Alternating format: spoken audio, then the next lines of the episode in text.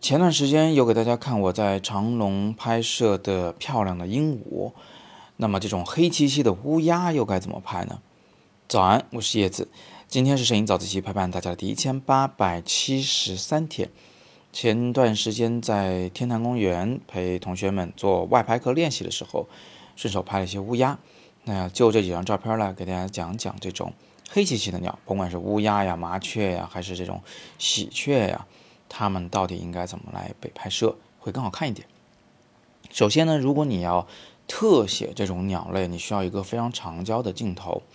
呃，我现在拍的这张两个乌鸦的照片呢，用的是三百毫米的长焦头，但是其实我觉得还是不够大，那个乌鸦的帅气啊，没有办法很好的给展现出来。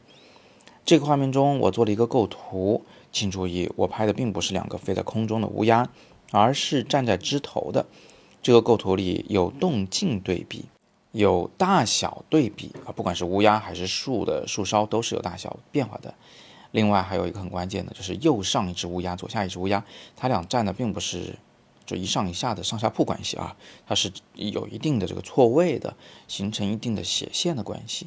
这张照片并不是我最满意的，因为我觉得下边那只乌鸦的翅膀啊，我没有捕捉到它最大最伸展的那个形态。但是也还行吧，啊，看在地景的份上。那么第二张照片拍的是一个在空中飞翔的乌鸦。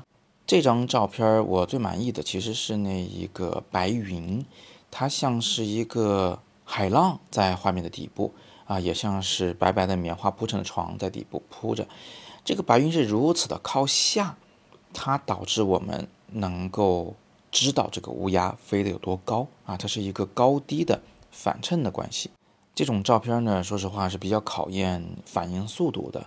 我们要在很短的时间内，在这只鸟腾空而起的时候啊，去做好构图。鸟在哪儿？云在哪儿？哪一个云的局部能被我们用上？甚至你还要顾及一点这个对焦的事情，是吧？所以反应速度要相当的快。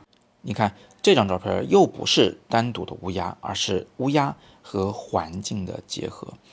那么相比之下，第三张照片就更是强调了地景了。地面是天坛公园的斋宫里的一个小小的，嗯，怎么说是个铜做的东西啊？不知道是个香炉还是个鼎还是个什么装饰。在这个孔里看过去，能看到一个小人儿，而且这个人物还是一个古代的装束，正看着远方的天空。这给人的感觉就像是他在这里看了几百年啊，看着这个。风云变幻是吧？你都可以想象，就这个时候有一只乌鸦在天空中飞过，简直是太恰当不过了。呃，它表明着时间的流逝啊，有那种历史的沧桑感。呃，但是这个时候会不会有乌鸦呢？啊，会有啊，因为刚好是快黄昏了，所以乌鸦正在归巢。嗯，乌鸦要开会了啊，所以他们就都从这个地方会飞过。我只要在这等，十有八九其实是能拍到乌鸦的。那细心同学可能会发现啊，这只乌鸦稍微有点模糊，啊，原因是什么呢？原因是我在拍这个人物的时候，还想拍清远方的云，又用了长焦头，所以我迫不得已只好打了个小光圈来加大景深。光圈小了以后呢，我的那个快门速度就降下来了，变成了一百八十分之一秒。拍飞鸟肯定是不够的啊，拍飞鸟差不多要千分之一秒左右。但是还好啊，作为这种坐看风起云涌的主题。飞鸟稍微模糊，反倒是变得恰当了一些，啊，有静的，有动的。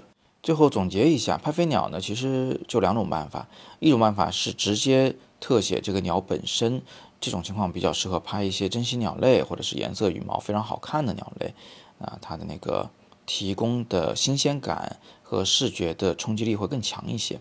像乌鸦、喜鹊这样的比较常见的颜色也比较单一的鸟类。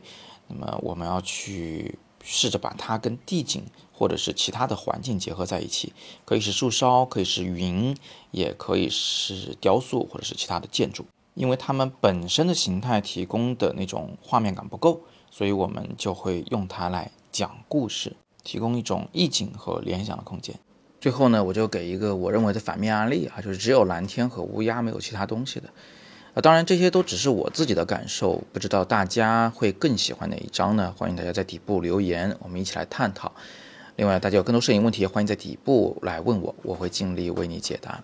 更多摄影好课在阅读原文中，更多有关提升审美的主题讲座，大家可以戳语音下方那个黑色的会员卡进去了解，那里边有很多的精彩的会员专属讲座。